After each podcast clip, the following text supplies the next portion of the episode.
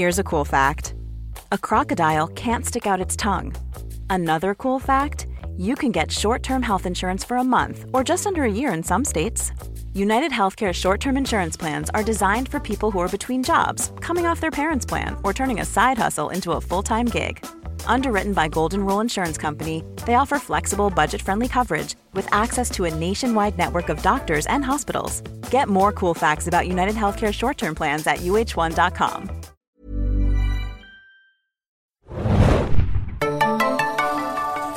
Hallo und willkommen im Serien Junkies Podcast. Ja, liebe Serien Junkies, liebe Zombie-Fans, wir sind wieder zurück. The Walking Dead is back and so is the Serien Junkies Podcast. Die zweite Hälfte der vierten Staffel dieses Zombie-Hits von AMC wollen wir uns natürlich hier bei den Serien Junkies im Podcast auch nicht entgehen lassen und sind die nächsten Wochen wieder mit Episoden-Reviews für euch am Start. Äh, wir, das bin ich, der Philipp und meine beiden geschätzten Kollegen, heute jedenfalls, äh, einmal der Axel. Nur heute geschätzt. Ja, es könnte, es könnte ja außerdem nur heute geschätzt, ansonsten verhasst und vielleicht sind wir ja das nächste Mal auch wieder einer mehr, wer weiß. Ne? Tachchen auf jeden Fall. Hanna ist auch hier, grüß dich. Hallihallo. Wir vermissen leider unsere liebe Trottel. Äh, Tordes ist noch auf äh, Trip in Australia. Äh, an dieser Stelle natürlich herzliche Grüße von uns an Sie. Ich hoffe, du hörst uns gerade in irgendeinem äh, beschienenen Strandhaus mit äh, Cocktail und Schirmchen drin und sowas und denkst dir, Gott sei Dank bin ich jetzt gerade hier und nicht im kalten Berlin. Neidische Grüße auf jeden Fall an dieser Stelle. Ja, die vierte Staffel The Walking Dead. Die erste Hälfte lief ja äh, bereits im Herbst 2013 und jetzt sind wir zurück mit der zweiten Hälfte. The Walking Dead läuft immer sonntags auf dem US-Kabelsender AMC und ab jetzt auch schon in Deutschland immer montags ab 21 Uhr auf dem Seriensender Fox und das sowohl auf Deutsch als auch im englischen Original. Jetzt äh, sind wir also bei der neunten Episode angelangt, die äh, den wunderbaren äh, Titel After trägt. Pubertä pubertäre Witzchen bitte an dieser Stelle. Fällt einer von euch ja, was ein? Ja, lustigerweise die Koinzidenz zu den neuen Amazon-Piloten, äh, bei denen auch einer The After heißt.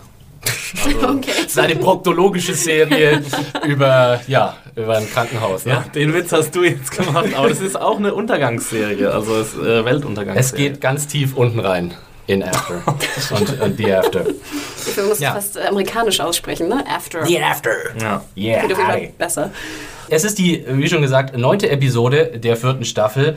Kurze Infos zur Crew, beziehungsweise zu den Menschen, die äh, hinter dieser Episode stecken, nämlich einmal hier dem Regisseur. Das ist in dem Fall dieser Episode der äh, derzeitige Executive Producer und auch der Chef-Maskenbildner der Serie, nämlich Greg Nicotero. Und das Drehbuch stammt dieses Mal von Robert Kirkman himself, der ganz klar der Schöpfer von The Walking Dead überhaupt ist, also der Autor der Comicserie, auf dem die Serie äh, beruht und der auch schon in der Vergangenheit öfter mal ein paar Episoden für die Serie verfasst hat und auch immer noch, glaube ich, als Ex Executive Producer an Bord ist. Und man muss wirklich sagen, dass neben Kirkman eigentlich Nicotero so der zweite starke Mann bei The Walking Dead ist.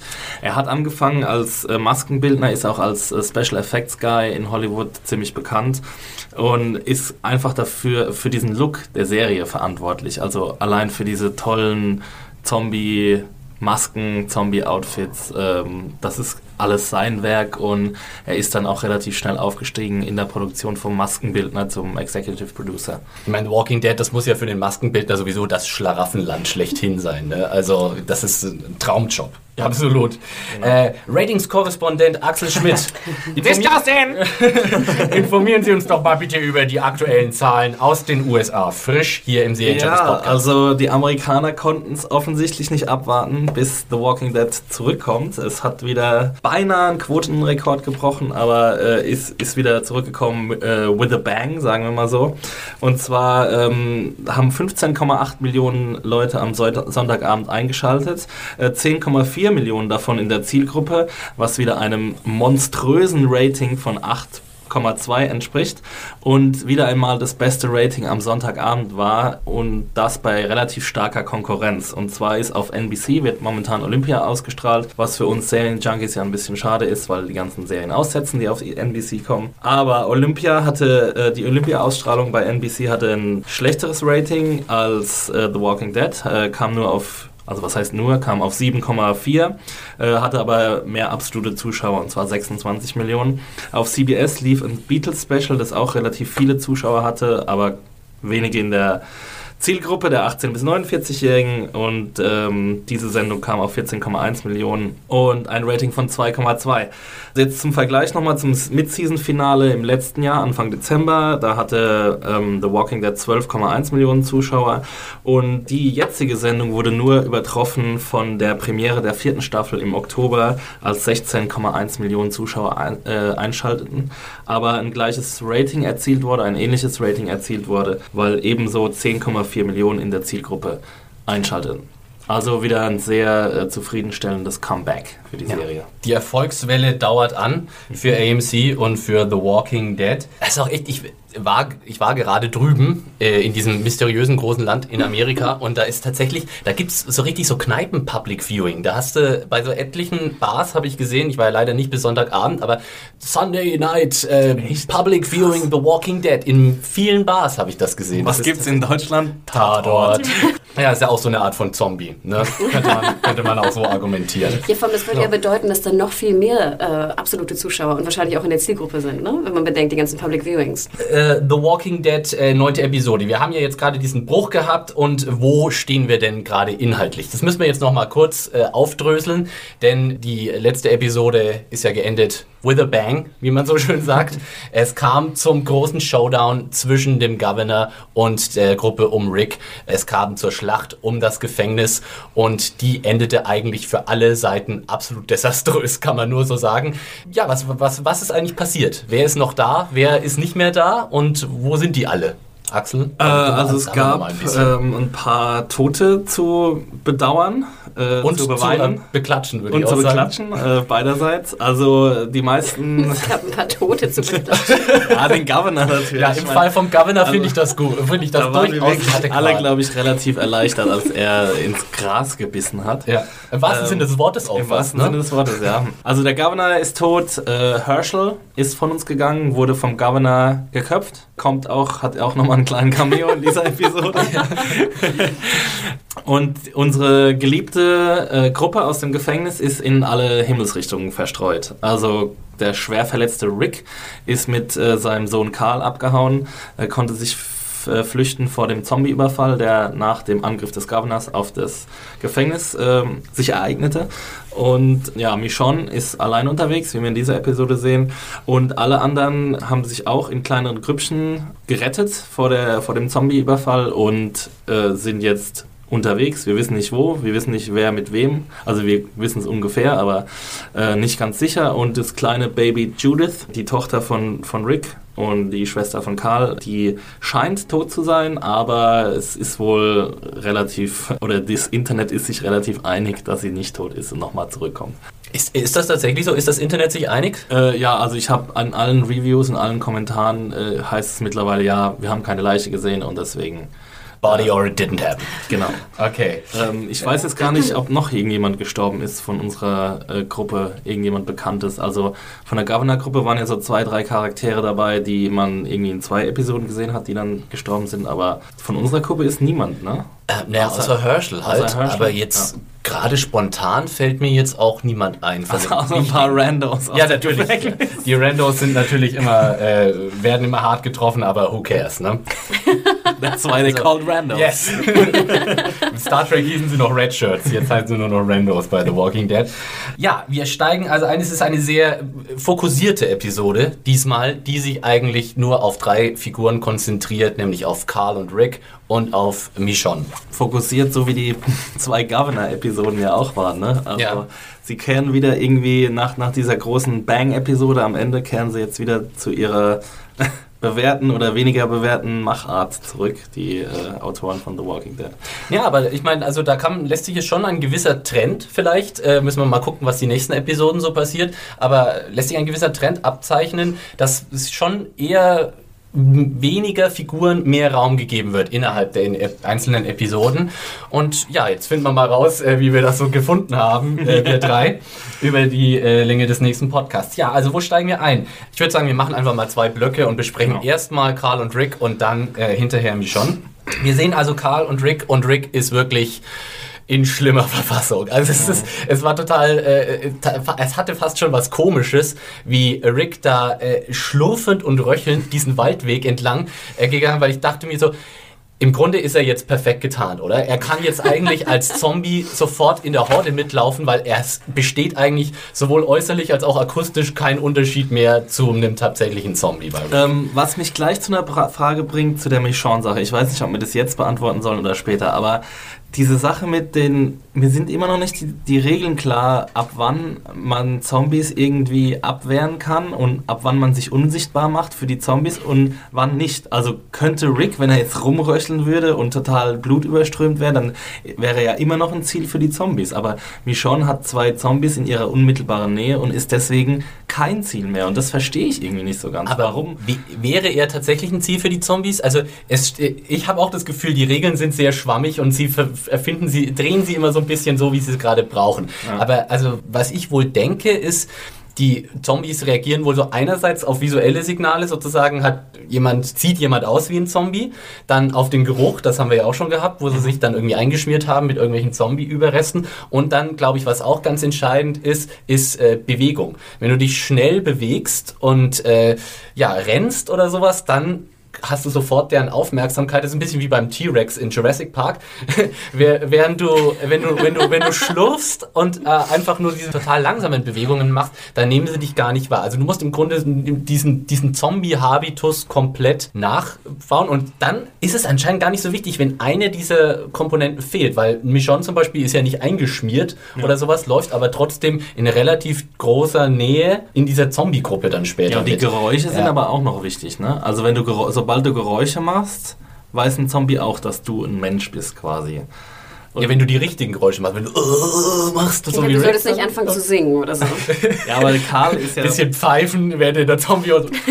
Karl oh, ködert ja auch zwei Zombies, in denen er einfach nur ja. irgendwie ruft, hey you guys oder irgendwie sowas. Oder? Ja, ja, aber er, also es ist ja schon artikulierter, durchaus lauter laut sozusagen. Ja, und dann ja. laufen sie ihm einfach nur hinterher, wenn sie ihn sehen. Und er läuft ja auch nur langsam rückwärts. Also irgendwie ist es halt echt unklar. Ja, es ist auch echt so ein bisschen, teilweise auch ein bisschen Quatsch. Jetzt, wenn wir schon drüber reden, dann reden wir gleich drüber. Ja. Michonne holt sich dann zu zwei ihre zwei neue Gefährten sozusagen an die Leine, mit denen sie dann da durchläuft, ihr bewährte alte Taktik.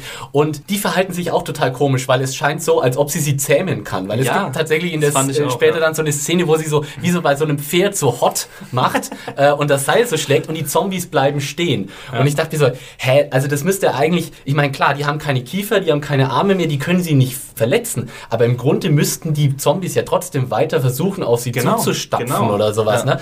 Also das ist, macht nicht so wirklich Sinn. Da haben wir schon echt so ein, zu Anfangs gleich mal den Kritikpunkt, wo ich sage, ja. liebe Serie, da müsstest du eigentlich mal, äh, da müsste mal irgendwie so eine Serienbibel vielleicht von Robert Kirkman oder sowas verfasst werden, wo sagt, die Zombies verhalten sich so und so und so und so und wir müssen uns an diese Vorgaben halten. Weil ich finde auch, mhm. da kommen sie schon öfter mal an Momente, wo ich mir denke so, ach, das finde ich jetzt irgendwie inkonsistent und, mhm. weil ich meine, natürlich klar, Zombies sind Fabelwesen und sowieso komplett unrealistisch und Quatsch. Aber man muss dann doch irgendwie so ein, so ein allgemeines ein Regelwerk. Regelwerk, finden. Man kann ja auch für diese Fabelwelten ja, Regeln nee, So ist es ja auch normalerweise. Ich meine, let's ja, face it. Genau. Ne? Ja. So macht man das ja auch normalerweise. Ja. Und ich fand auch diese Situation, wo, wo äh, mich schon dann, wo neben ihr der Zombie geht, ne? wo ich mhm. denke, der riecht sie jetzt doch oder was auch immer, fand ich schon sehr strange. Aber vielleicht hat es auch, ja, äh, vielleicht könnte man es auch irgendwie so wenn Zombies in der Gruppe sind, dann entwickeln sie so eine Herdendynamik, wo sie dann irgendwie auch so einen, das ist auch was, was in den Comics so ein bisschen behandelt wird, wo sie dann im Grunde auch an gar nichts anderes denken, als nur an geradeaus gehen, beziehungsweise das ist auch so, in den Comics wird es auch so ein bisschen erklärt, wie so diese riesigen Zombie-Horden entstehen. Dass Zombies anscheinend auch diesen Impuls haben, zu gruppieren und dann einfach nur dem, der vorne langläuft, einfach nachzulaufen. Mhm. Und vielleicht ist dann, dann dieser Impuls tatsächlich sogar höher und dann vergisst der Zombie quasi, dass neben ihm eigentlich gar kein Zombie rennt. Mhm. Ja. Also so viel dazu. Äh, falls ihr da Interpretationen habt, liebe Leute, podcast.junkies.de äh, ist die E-Mail-Adresse für all euer Feedbacks. Wir äh, sind natürlich immer an, euren, an eurem Input interessiert. Also schreibt uns fleißig. So, jetzt äh, aber erstmal wieder zurück zu Carl und Rick. Ja, was ich ja gar nicht verstanden habe, ich meine, es ist ja eindeutig klar, dass Rick sehr stark verletzt ist. Also ja. er wurde angeschossen, soweit ich mich erinnere. Er wurde verprügelt vom, oder hat sich geprügelt mit dem Governor. Er kann, wie ihr schon erwähnt habt, kaum gehen. Ne? Er schlurft da so ein bisschen langsam hinterher. Aber trotzdem suchen die beiden ja, so wie ich es verstanden habe, ähm, in der ersten Priorität was zu essen. Wo mhm. ich dachte, warum suchen sie nicht was zu essen und eine Unterkunft sofort? Aber nein, sie suchen erst was zu essen, dann gehen sie irgendwie ins nächste Haus, wo ich immer denke, es ist doch ganz klar, so wie Rick aussieht, ne, sucht doch auch irgendwie, verarztet ihn oder lass ihn irgendwie zur Ruhe kommen oder irgendwas. Und das wurde dann erst im zweiten Haus gemacht, wo er dann schon fast dem Tode nahe war. Ja. Ich denke mal, Weil ich sie waren doch gar nicht, Sie waren ja nicht auf der Flucht oder so. Ich meine, die Zombies nee. würden ja nicht hinterherkommen. Die wollten ja ins Gefängnis, oder? Und wir haben ja auch, also die, die folgen denen ja nicht. Niemand folgt denen doch, oder? Sie haben ja keine Angst. Nee. Sie müssen nicht verschwinden. Sie das ist relativ zombiefreie Zone, wo sie sich bewegen. Ähm, dann kommen sie ja zu diesem ersten, zu diesem Steakhouse oder was das auch immer war. Also Diner war das, äh, ja. Barbecue Shack ähm, und ja, begegnen dann einem Zombie und vielleicht finden sie da einfach nicht genügend oder gar keine gar kein Verbandsmittel oder irgendwas und machen sich deswegen auf. Aber Sie haben auch später Suche. kein Verbandsmittel gesucht. Aber hat er sich nicht dann irgendwann im Bad ähm, äh, verärztet. Ich glaube, er so hat im Grunde sich nur das Shirt ja. ausgezogen. Mehr sieht man. Und nachher wieder angezogen, ne? Er ist ja wieder an. Also. Ja, den Lumpen den würde ich mir nicht mehr anziehen. Da muss auch irgendwo nicht. was Zaubereres rumliegen. Also ganz ehrlich. ja. Da kannst du ja gleich oberkörperfrei rumlaufen. Das ist dann auch schon egal. Aber, ähm, aber, auch an diesem Café zum Beispiel. Ich meine, da waren noch dann sozusagen diese Stühle und dahinter ist ein Zombie. So. Mhm. Dachten Sie jetzt hinter den Stühlen ist noch viel mehr zu essen, dass Sie jetzt das Risiko eingehen würden, hinter die Stühle ja, zu Sie gucken? Haben ja Essen die haben ja Essen gefunden und das war tatsächlich hinter den dahinter. Stühlen. Okay. Ja. Wenn ich mich mal frage, warum warum, warum geht man da noch rein sozusagen? Aber äh, nun gut. Ja, gut, ich denke, in der Welt ist es dann jetzt langsam auch sind sie an einem Zeitpunkt angelangt, wo sie einfach alle Optionen ähm, ausschöpfen müssen. Also sie müssen halt einfach schauen, ob in diesem Diner noch irgendwo was Essbares zu finden. Aber würde man da nicht sozusagen durch die Absperrung durch mit irgendwie, ich weiß nicht, einem, einem abge, abgerissenen äh, Stuhlbein oder so, keine Ahnung, irgendwas lange versuchen, den Zombie zu töten? Das versuchen sie ja sogar. Also, nee, sie machen ja, ja auf. Rick hat auch die Axt am die Axt, genau. Ja, und dann klappt sich mit der Axt, das nein, war ja auch Aber so sie machen es ja erst sozusagen auf. Also ich denke, ja. man sollte ja wirklich, so wie wir es auch gesehen haben, nachher bei Michonne natürlich äh, von der Entfernung irgendwie auch die Leute irgendwie... Das würde mich zu sehr an den Zaun zurückerinnern, Hannah, das kann ich ja kein Take it Oh, Gott, endlich kein Zaun mehr. Was für eine Erlösung. Also ich glaube, es wäre fast ein bisschen unfair von uns, von diesen Figuren sozusagen perfekt logisches Handeln äh, zu verlangen, weil die beiden sind einfach fertig und ich glaube, die können auch echt nicht mehr richtig klar denken. Das merkt man ja auch in, dem, in ihrem Austausch und wie sie sich auch irgendwie so grundlos irgendwie zanken die ganze Zeit. So. Und da, da herrscht einfach irgendwie eine sehr hohe Emotionalität bei Karl und bei Rick. Ich glaube, Rick hat schon genug damit zu tun, überhaupt auf zwei Beinen aufrecht stehen zu bleiben. Insofern ist da wahrscheinlich auch strategisches Denken. Mir ist es einfach nicht mehr weit. Aber euch ging es genauso, dass ich mich schon anfangs fragte, warum ist er jetzt eigentlich so super sauer? Karl, Karl, ja, das habe ich schon verstanden. Also ich meine, nee, nachher schon, aber also am Anfang, wo sie da langlaufen, warum er jetzt, ich meine, dein, klar, es ist, ich meine, es ist immer noch dein Vater, der ist derbe ja. verletzt, du bist mehr oder weniger, ihr seid alleine und dann marschierst du da irgendwie äh, turboschnell vorweg. Ich weiß nicht so ganz. Ja, er, er, will halt jetzt so ein bisschen die Führungsrolle übernehmen. Ne? Er will jetzt halt so ein bisschen. Ja, aber wenn der ab, abnibbelt, dann bist du auch kein Führer mehr. Dann bist du Führer ja. von dir selbst. Ich, ich, dachte mir auch, ich dachte mir auch, äh, Karl, das ist ja schon jetzt fast ein bisschen gemein hier, wie du dich aufführst, aber ich weiß nicht, ich fand das schon okay, vor allem wenn man bedenkt, wie was Karl hinter sich hat, wie, mhm. wie emotional traumatisiert der Junge sein muss und vor allem, der ist ja auch in so einem Alter, ne? Also es ist ein bisschen blöd, aber das ja. ist ein schwieriges Alter. Ne? Wie, wie, alt würdet ihr äh, ihn schätzen eigentlich? Ich Ach, jetzt 14, 14 13, ja. 14, ja, okay. ungefähr so.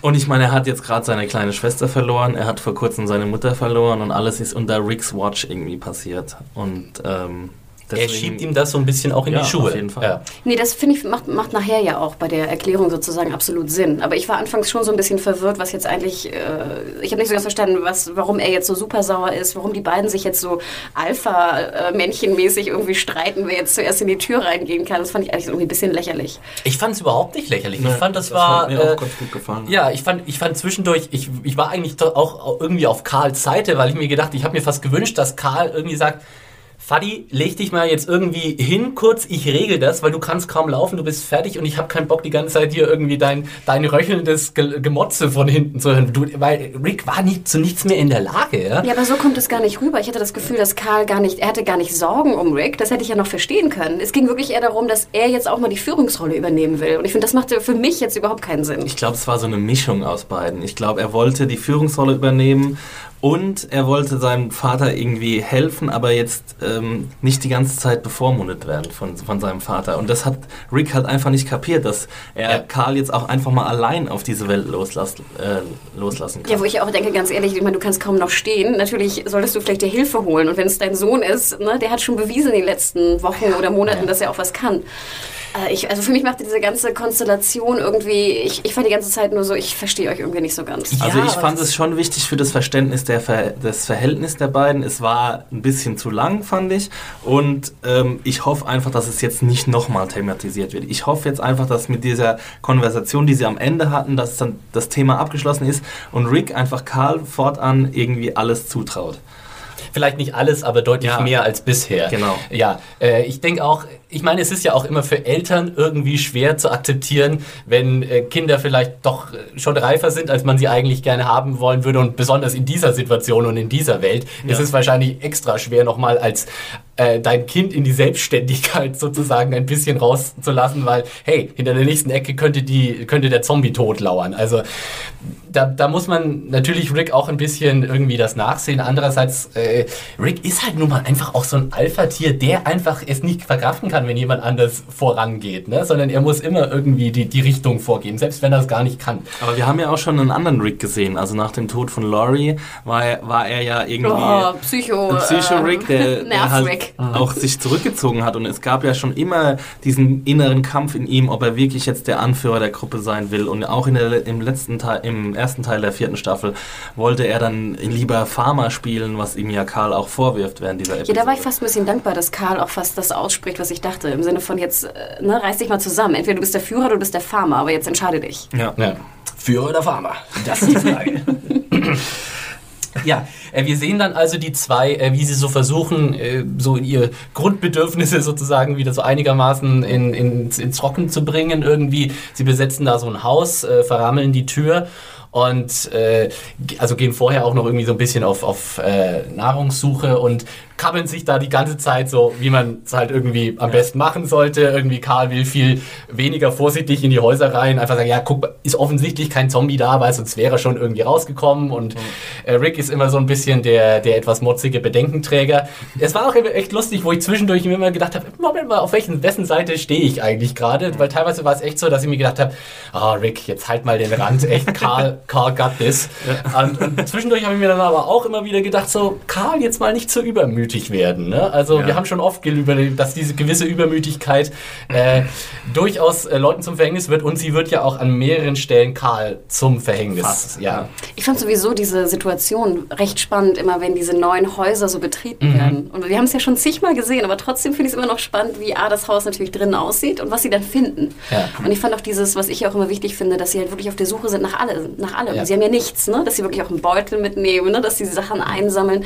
Also das hat mir sehr, sehr gut gefallen. Ich fand auch toll, also sie, sie, sie haben es schon letztes äh, Staffel, letzte Staffelhälfte gut gemacht, dass immer so ein bisschen so ein Zombie-Historie sozusagen in dem, bei dem Typ in dem Diner, da ist da neben dem Haufen von dem Tisch liegt da so ein Zettel, so genau. please do what I couldn't. Ja. Und, und da, da wird immer so schön dieses kleine Element so, jeder, hinter jedem Zombie steckt eine menschliche Tragödie und Geschichte. und Karl geht ja auch nochmal in so ein Kinderzimmer in diesem Haus, in dem sie ja. dann sind und dann ja, wird halt auch nochmal relativ eindeutig darauf hingewiesen, dass Karl ja eigentlich noch ein Kind ist und dass er eigentlich ein normales Leben haben könnte. Ganz, ganz toller ja. Moment fand ich, wo er so dieses, diesen Fernseher und den Stapel mit den Videogames sieht und erst ja. so denkt so kurz so, und dann einfach den Scheiß wegschiebt, weil it's no use anymore. Das war, ja, ja also ich fand äh, sowieso äh, vielleicht mit der ersten Luphodelei da ganz viele kleine, tolle Momente in dieser Episode, die ich finde sehr, sehr gut getroffen haben. Ähm, ja, was passiert, äh, als sie dann endlich in diesem Haus sozusagen Lager beziehen? Erst streiten sie sich noch mal ein bisschen über die Türverrammelung und dann äh, haut sich praktisch Rick auf die Couch und ist erstmal Wird ohnmächtig, ja. ja.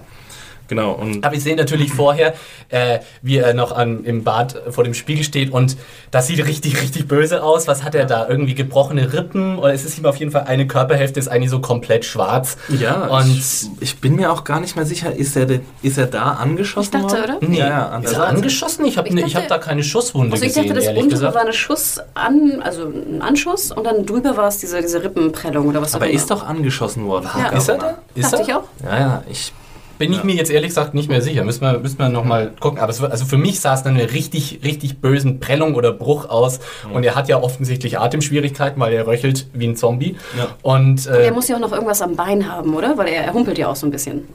Ja, ja, ich meine, ja, ja, also diese Prügelei mit dem Governor, die ja. hat es schon in sich gehabt. Also, also so wie er aussah, hat es mich sowieso überhaupt überrascht, dass er überhaupt noch laufen konnte. Also das war wahrscheinlich schon in dem Zustände, übermäßige Anstrengung. Der ist ja auch immer so gelaufen und hat sich dabei diese bös verletzte Seite so gehalten. Also das, wow. Also hoffentlich haben sie ein paar Schmerzmittel gefunden bei irgendeiner ihrer Hausraids, weil die hat äh, Rick sicher dringend nötig.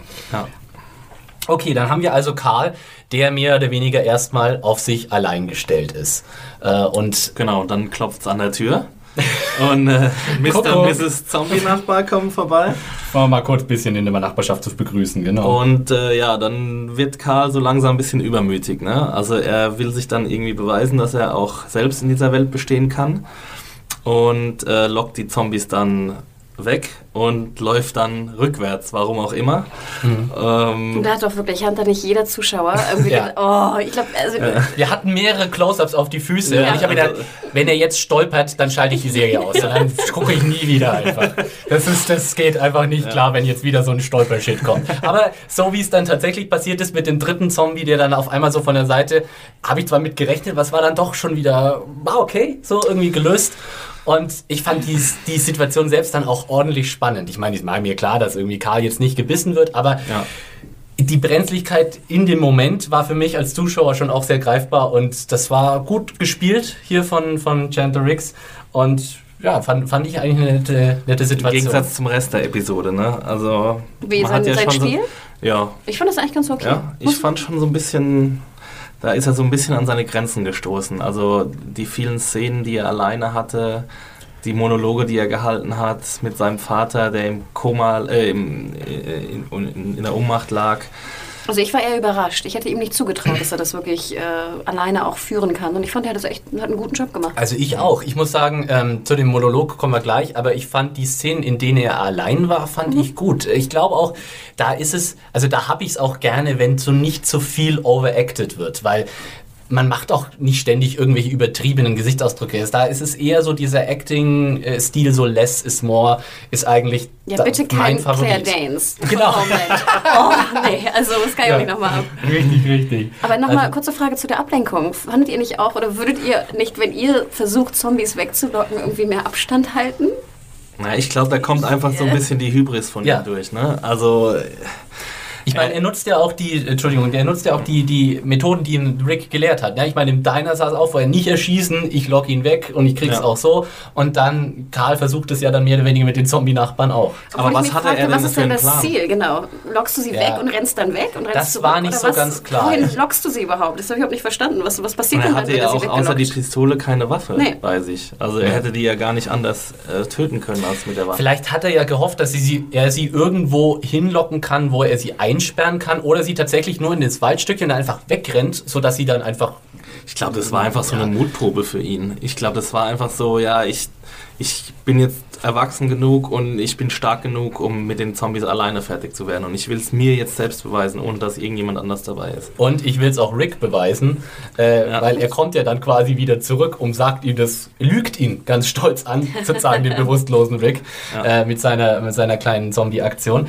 Ähm, und er sagt ja auch ein paar Mal I won in der Episode. Mhm. Also das sagt er, glaube ich, zweimal. Ähm, nachdem er diese, diese drei Zombies platt gemacht hat und, diesen, und diesem einen Zombie noch entkommen ist. Genau. Ich hatte die äh, Review noch gelesen von Adam äh, bei uns und auch die Kommentare dazu und dann nannten viele das so wie so ein Game, als ob man mhm. das sozusagen wie so ein ne, Spiel irgendwie ansieht. Mhm. Da habe ich jetzt irgendwie gar nicht so gedacht dran gedacht, ehrlich gesagt, beim Schauen. Ich muss sagen, ich fand die Sequenz mit dem anderen Zombie in dem anderen Haus, wo er dann auch den Pudding findet, fand ich total geil. Das war auch wieder natürlich so eine Situation, wo ich mir innerlich gedacht habe, nee, es jetzt kann, Karl kann jetzt nicht sterben. Aber das war enorm spannend und gut inszeniert und mhm. ich mochte auch total die, äh, die Message, die er an der Tür hinterlassen hat. So, walk inside, ja. did get you, didn't get me. Ja, ja das war so ein, fand ich auch ganz nett. War, war, toll, das war so eine Art von Nachricht, die ich glaube, das würde man finden in dieser Welt irgendwie. Ich fand vor allem spannend die Szene mit den Büchern. Aber ich fand, das war komischerweise ja. so, was ich noch nicht gesehen hatte. Und es kann passieren, ne? Es kann passieren, dass diese scheiß Bücher auf dem Boden liegen, dass du, sie halt, ne, dass ja. du die Tür nicht zukriegst.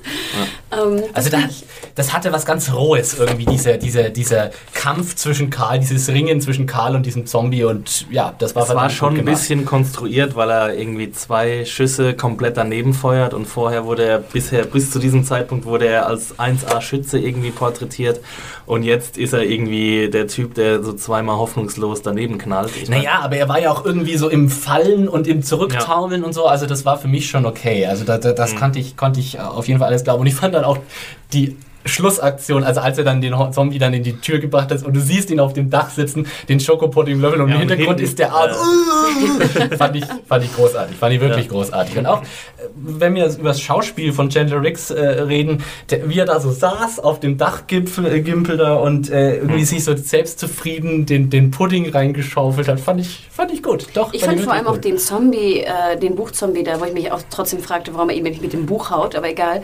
Ich finde, der Zombie war auch derbe unheimlich unheimlich. Also da mhm. nochmal zurück, wer die Regie geführt hat. Ne? Ich glaube, ja. der hat schon sehr viel Aufwand auch äh, in die Maske und in, äh, die war ja auch sehr deutlich und sehr oft zu sehen. Ja. Ähm, das sah schon verdammt gut aus, fand ich. Ja, richtig cool, so auch die Details, als er unter dem drei Zombie-Haufen begraben ist, wo dann so das Einschlussloch wo ist und man sieht die Würmer in dem, ja. in dem Loch, äh, war richtig cool, ja. Ich meine, gut, äh, Regie Greg Nicotero, der Chefmaskenbilder, wie wir jetzt schon vorhin äh, etabliert haben.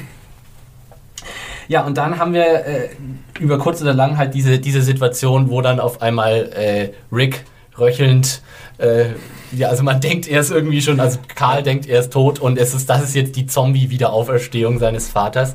Und es ist ja auch verdammt ungeschickt irgendwie, wie sich, wie sich Rick da anstellt. Also ich dachte mir so, Rick, jetzt sag bitte was. Ja, weil es ist wirklich, also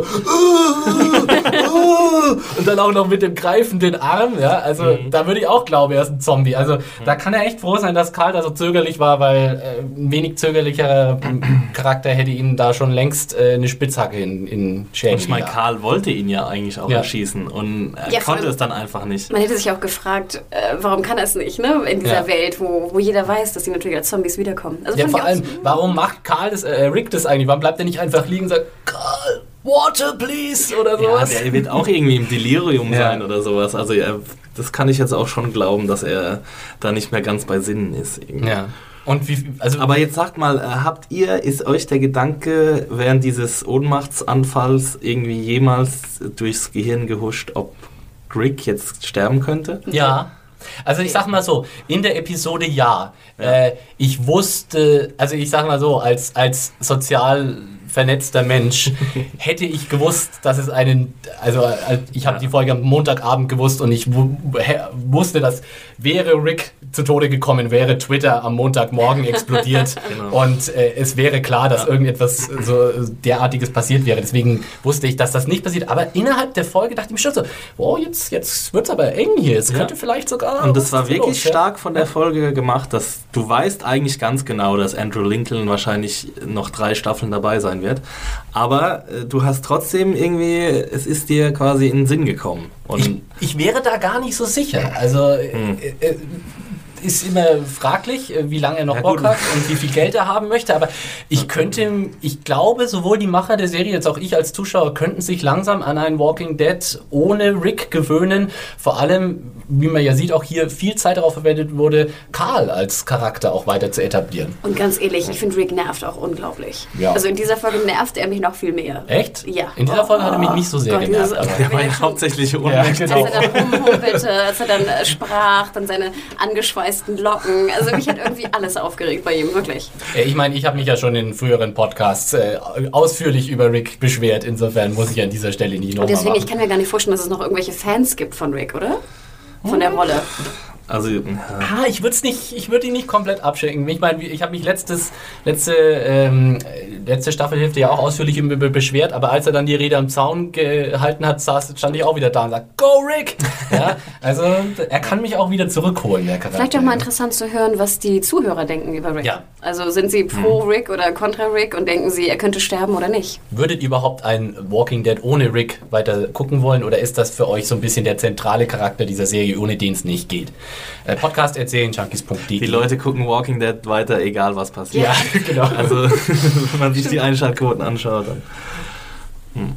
Ähm, gut, äh, haben wir noch irgendwas zum, zum Komplex Rick Carl zu sagen oder wollen ja, wir, wir mal ja noch sagen, dass, ähm, dass Carl, dass Rick dann im Endeffekt endlich einsieht, dass er seinen Sohn quasi von der Leine lassen muss.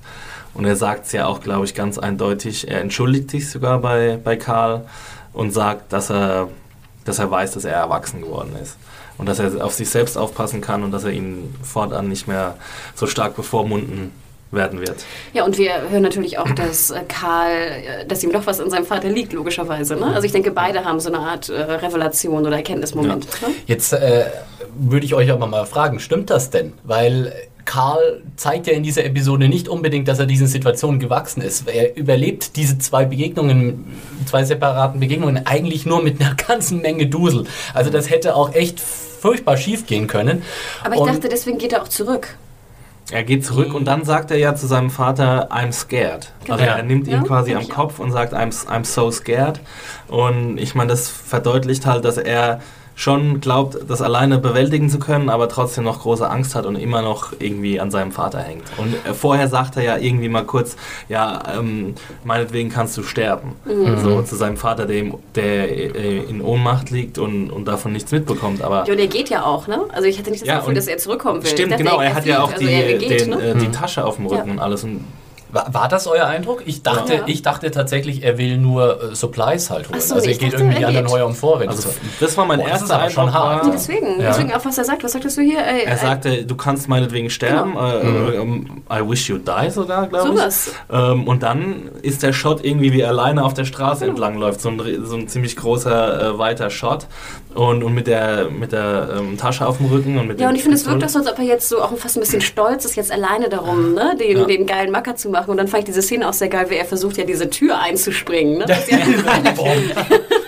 da, da, dachte ich mir, hat er eigentlich vorher überhaupt mal probiert, ob es abgeschlossen ist? Das ich nicht gesehen. Ich würde vielleicht vorher mal gucken, ob ja. man sie nicht auch aufmachen kann. Ja. Aber das ähm. sind auch immer sehr schöne Szenen, das sieht man eigentlich viel zu selten, dass es eigentlich sehr schwer ist, eine genau. Tür einzudrehen ja. oder sogar mit der Schulter aufzu, aufzudrücken. Wobei ich glaube, so die amerikanischen Türen, die sind nicht so stabil ja, wie, die, wie, die, deutschen Türen. Das ist alles so ein bisschen mehr äh, Pressholz da. ähm, aber wie sollte ich das auch interpretiert wie äh, Axel, dass er wirklich die Entscheidung fällt, jetzt äh, auf alleine äh, sein Glück zu suchen? Wie fandet ihr denn, weil ich würde sagen, das war für mich der große Schwachpunkt dieser ansonsten sehr starken Episode, der Monolog von Karl gegenüber dem bewusstlosen Rick. Da habe ich wirklich das, das Gefühl gehabt, äh, also da dachte ich mir einfach, warum, warum muss das jetzt sein? Weil ich fand das erstens mal nicht besonders brillant geschauspielert, mhm. aber ich fand es noch viel weniger brillant geschrieben, weil es war für mich, es war für mich überflüssig. Es war für mich äh, im Grunde erzählt Karl dem Zuschauer, was er fühlt und denkt. Und ich dachte mir eigentlich, das brauche ich nicht. Ich weiß das schon. Ich habe das aus äh, seinem Verhalten und seinem Austausch mit Rick vorher schon im, im Grunde alles gesehen. Äh, es ist ja der, der, das Zauberwort bei, bei gutem Filmemachen heißt ja Show, don't tell. Und im Grunde hat diese Folge uns vorher gezeigt, was was Karl denkt und ich habe das einfach nicht gebraucht und dadurch kam es für mich unnatürlich rüber und ja, gekünstelt und zu sehr von, liebe Zuschauer, falls ihr noch nicht verstanden habt, was Karl denkt, hier sagt er es euch nochmal direkt in die Kamera. Das Aber war nicht gut. Das ist ein Problem, das, das die ganze Serie an sich hat, finde ich. Also ich finde, äh, The Walking Dead hat noch nie, hat sich noch nie darauf verlassen, irgendwas nur zu zeigen und es nicht auszusprechen. Und in dieser Episode ist sehr vieles on the nose. Also Hey, I'm Ryan Reynolds. Recently, I asked Mint Mobile's legal team if big wireless companies are allowed to raise prices due to inflation. They said yes. And then when I asked if raising prices technically violates those onerous two-year contracts, they said, "What the f*** are you talking about? You insane Hollywood ass." So to recap, we're cutting the price of Mint Unlimited from $30 a month to just $15 a month. Give it a try at mintmobile.com slash switch. $45 up front for three months plus taxes and fees. Promo for new customers for limited time. Unlimited more than 40 gigabytes per month. Slows. Full terms at mintmobile.com. Natürlich bräuchten wir diesen Monolog nicht, aber wir äh, bräuchten auch viele andere Szenen nicht. Also allein Welche denn? Ja, dass er halt irgendwie da sitzt und sagt, I won, dass er den Pudding irgendwie isst und dass halt irgendwie so die Dichotomie zwischen, ja, Aber, er, er, er will mal. erwachsen sein und er will, er ist doch noch Kind. Das haben wir in sehr, sehr vielen Szenen gehabt und wir hätten das alles nicht gebraucht, wenn wir, wir hätten das in zwei oder drei Szenen erklärt bekommen können und hätten die ganze Aussprache nicht gebraucht. Ähm, aber in diesem Monolog, wenn ich mich recht erinnere, ist es ja auch so, dass er irgendwie nochmal über, über, wie hieß er, Sean? Am mhm. Ende der zweiten Staffel. Ja, War das Sean? Äh, Sean und über Daryl spricht und, und über Herschel, glaube ich, auch. Und, und Rick und quasi. Judith natürlich auch. Und Judith und, und Rick Mom. quasi vorwirft, ähm, was er falsch gemacht hat und was die alles anderen richtig gemacht haben und dass er kein guter Vater für ihn war. Und ich muss sagen, wie ich es anfangs auch schon sagte vom Podcast, ich habe nicht verstanden, warum die sich jetzt gegenseitig so anpuppen am Anfang, ehrlich gesagt. Und deswegen war es, vielleicht habe ich auch nicht gut aufgepasst, wer weiß. Vielleicht war es auch zu spät gestern Abend für mich und ich war nicht mehr ganz so aufmerksam. Kann sehr gut sein. Aber mir tat es irgendwie ganz gut, jetzt nochmal zu hören, dass es ihn aufgeregt hat, was für ein schlechter Anführer Rick eigentlich war. Und ich fand es auch schön, klar wussten wir das ja auch. Ne? Wir wissen, dass Rick äh, Fehler gemacht hat. Wir wussten, dass Rick ja auch immer sehr, mal wird abgestimmt, dann nicht, dann bestimmt er selber, dann nicht, dann will er farmen, dann will er nicht farmen. Aber das nochmal zu hören, fand ich, war mir sehr wichtig, dass halt auch Karl, wo man denkt, der, der damals Zwölfjährige, jetzt vielleicht 14-Jährige, dass ihm das relativ lax auch ist. Also ganz ehrlich, ich weiß nicht, was ich mit, mit 13, 14 dachte. Ich, ich wüsste jetzt nicht, ob ich das einschätzen könnte, ob jemand ein guter ein Anführer ist oder nicht. Ja. Aber das nochmal zu hören, was für Probleme er hatte, um auch nochmal diese, diese Diskrepanz zwischen beiden Meinungen, also zwischen Vater und Sohn des Anfangs nochmal zu bekommen, ich fand es gut, mir war es wichtig. Also ich muss dir schon zustimmen, dass, dass das Writing nicht besonders toll war in der in dem Monolog und dass auch äh, das Acting nicht besonders toll war. Also ich finde, er ist halt ein bisschen limitiert in seiner Range irgendwie, mhm. Karl. Also äh, der Schauspieler Chandler Riggs. Also er hat so ein bisschen immer den, einen ähnlichen Gesichtsausdruck und kann so die Empörung die kann er halt einfach nicht so gut rüberbringen, wie es. Ja, hallo, es ist ein Kinderdarsteller. Wie alt ist der hm. denn? Ja, ja ich meine, gut, aber also es gibt wahrscheinlich. 14, 15 spielt echt okay. Es ist ja jetzt nicht Jennifer Lawrence mit 14, 15. ja, ich meine, er, er, spielt natürlich okay, aber ich finde, um ihm so eine große Rolle zu geben wie in dieser Episode, hätte es der Rolle auch gut getan, wenn es ein fähigerer Schauspieler gewesen wäre. Also ich glaube, da kann man noch mehr rausholen. Ich finde das jetzt fast ein bisschen zu hart. Ich hatte tatsächlich außerhalb des Monologs absolut kein Problem mit ihm. Ich bin sowieso ein Fan von Karl, dem Charakter. Ich, ich mag den Charakter dem, auch. Also ich bin äh, aber auch mit der Darstellung so ganz zufrieden. Ich mag mhm. lieber ein bisschen weniger als totales Overacting. Nee, er muss Und, ja nicht overacten, aber er ein bisschen mehr könnte er schon aus sich rausholen und ein bisschen mehr äh, seiner Stimme ein bisschen mehr Vehemenz verleihen. Es war so ein bisschen hat sich so ein bisschen monoton angehört. Es hat nicht so die Tiefe gehabt. Man hat die Emotionen nicht so richtig rausgehört, die er vielleicht, die er wirklich. Ja, aber das hätte ich ja total scheiße gefunden, wenn er jetzt super den Schreianfall kriegt und dann heult und ich weiß nicht. Das ist dann wieder Overacting, oh, aber, aber das, das, das sind so die kleinen Nuancen, die gefehlt haben. es, es war einfach zu monoton quasi. Es war. Ja, aber das ist auch das Problem, wenn du so einen Monolog hast, weil mhm. den musst du dann, dann auch dementsprechend verkaufen und dann lass es lieber gleich bleiben, weil es ist äh, an sich schon redundant. Und äh, ja, wenn du praktisch Leuten direkt sagst, was du, was du denkst, mhm. das muss dann tatsächlich irgendwie äh, aus, einem, aus einem Impuls des, des, der, der, der emotionalen Übergeschnapptheit fast schon kommen. Ich meine, letztendlich weiß er ja auch ganz genau, dass Rick nicht hört. Ich meine, er ist ja ohnmächtig, ja. Bewusstlos ja. liegt er da und er schreit ihn da an. Aber das wäre also ohnehin nur eine Handlung, wo man sagt, das wäre eine Kurzschlussreaktion. Und für diese Art von äh, Reaktion war das Schauspiel nicht angemessen. Da hast du recht. Aber außerhalb dieser Monologszene fand ich das alles okay. Aber da hat er ja auch nicht viel zu tun gehabt außerhalb. Also außerhalb hat er ja nichts gesprochen, weil er, weil er ja. keinen Gesprächspartner hatte. Und Ja, aber er also, hat trotzdem, er hat die Szenen gut getragen. Das ist äh, nicht, auch gar nicht so einfach. Ich meine, er war viel allein zu sehen, auch in dieser. Episode, und ich war immer am Ball. Ich war immer bei ihm, ich war immer irgendwie in der Szene drin. Also weil halt Action war, ne? Weil halt, weil halt viel passiert ist, weil du jedes Mal um sein Leben quasi gefürchtet hast. Ja, aber auch Action musste können, irgendwie. Es war ja, für mich. Gut, das hat er sehr gut gemacht. Das muss ich. Ich Chandler, muss jetzt, ich finde, das hast du gut gemacht. Jetzt weiß ich wieder, warum mich die, die Szene gar nicht so sehr störte, seine Monologszene. Weil was mich viel mehr störte in der Szene war, dass dann so Rick auf der Couch lag und dann so wie ein Wunder, ne, die Beleuchtung so direkt auf sein Gesicht war. Ja, ja, oh. gar nicht It's a TV-Show, after all. Ja. Nee, aber komischerweise, das, das hat mich so abgelenkt und so gestört, dass ich, wie gesagt, scheinbar gar nicht so aufmerksam auf sein Spiel oder den Inhalt auch des, äh, des Monologs äh, geachtet habe. Ich fand, es war ein tolles Bild, wo irgendwie, ich glaube, das ist noch vor dem Monolog, ähm, oder ich bin mir gar nicht sicher, an welcher Stelle es jetzt genau war, wo Rick äh, auf, dem, auf dem Sofa so liegt und hat irgendwie die Hand mit dem deutlich sichtbaren Ehering so runterhängen und man sieht Karl, wie er so mit äh, runtergebeugtem Kopf und Cowboyhut so neben ihm kauert. Das war so, mhm. ui, cool, schönes Bild irgendwie. Also äh, viele nette visuelle Einfälle hier auch in der Episode. Äh, so, äh, irgendwelche Anmerkungen zu Karl und Rick? Haben wir noch nicht genug gemacht? Ich wollte ja. sagen, weiter, next. Äh, eure Anmerkungen interessieren uns natürlich auch. Podcast erzählen, junkies.de. Seid ihr immer noch äh, Team Rick oder eher schon Team Karl? Ich habe noch was Komm. zu den Cornflakes, aber kann ich darauf verzichten. Die Cornflakes? ja, dass sie sie ohne Milch essen, oder? nee. Also da, halt keine Milch. Da, da wurde mein, ja, mein Mund Gott. wirklich trocken, als Ach, ich dazu geguckt habe. Ich habe vier Cornflakes ohne Milch gegessen echt? in meinem Leben. Ja, Logo. Was? Cornflakes ohne Milch? Ja, wenn du keine Milch zu Hause hast, aber Hunger hast, dann isst du halt Cornflakes ohne Milch. Bist du in Somalia groß geworden? Cornflakes ohne Milch, du, nach drei Löffeln hast du doch einen verstaubten Mund. Nein, überhaupt nicht. Es gibt auch Cornflakes, die ohne Milch ganz gut schmecken, so Toppers und so. Frosties. Zum Beispiel. Ja. Toppers sind ja die trockensten von Ja, das stimmt allerdings. Gut, nee, das kann ich niemals. Nee, wenn ihr es genau wissen wollt, ich fand es ganz witzig, er, er, übergibt sich doch dann nach seinem Zombie-Kill. Mhm. Ne? Fand ich auch super. Fand ich, ich fand toll. die Stimmt. Kotze, ja. Äh, das Übergebene, sah ziemlich aus wie die trockenen Cornflakes. Siehst du mal, das sind Details, liebe Kinder. So, so macht man das. Da ist es Continuity Girl stand daneben, sagt Right Look for the Cornflakes Moment. Auf was du achtest, ja? ja, siehst du mal, ne? wir, wir im Podcast, ne? wir das haben Acting im Monolog egal, aber Hauptsache die Kotze sieht richtig aus. ja, und diese, diese Folge hatte auf jeden Fall ein äußerst geschicktes Auge für Details. So, kommen wir jetzt mal zu Michonne. Äh, zweite große Hauptfigur in dieser Episode. Wir sehen sie ja am Anfang, wie sie quasi zum Gefängnis zurückkommt und äh, den, den Status oder das Ausmaß der Zerstörung erstmal irgendwie so begutachtet. Mhm. Äh, dabei stößt sie auf den zombifizierten Kopf von Herschel. Und da oh. musste ich fast so ein bisschen schlucken. Also.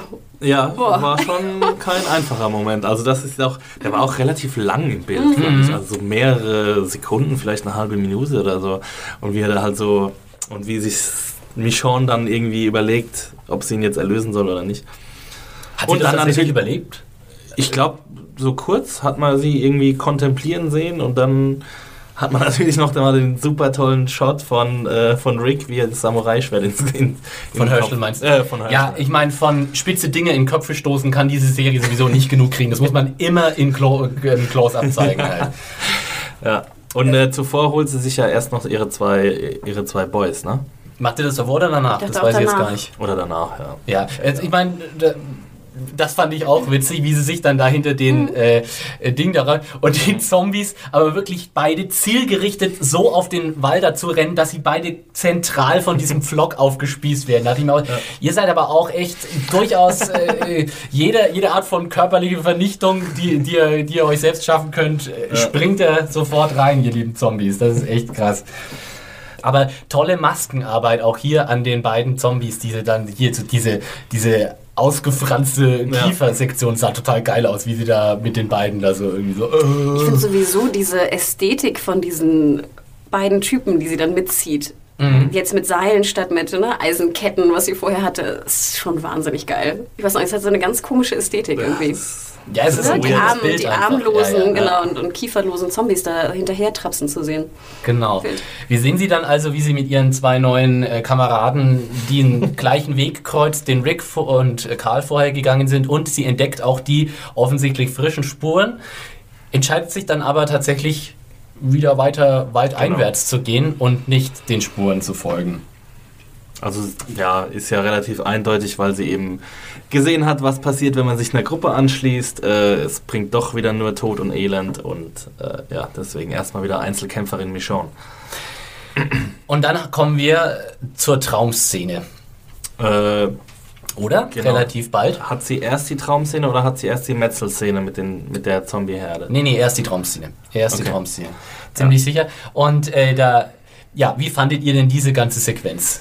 Äh, ich fand es sehr erfrischend. Ich habe mich darüber gefreut, dass sowas endlich mal vorkommt bei The Walking Dead. Ich habe es ja auch in meiner äh, neuen Kolumne, wenn ich ein bisschen Werbung machen darf. Wie ja. heißt die denn? Wie heißt die, denn? die heißt äh, Achselzucken.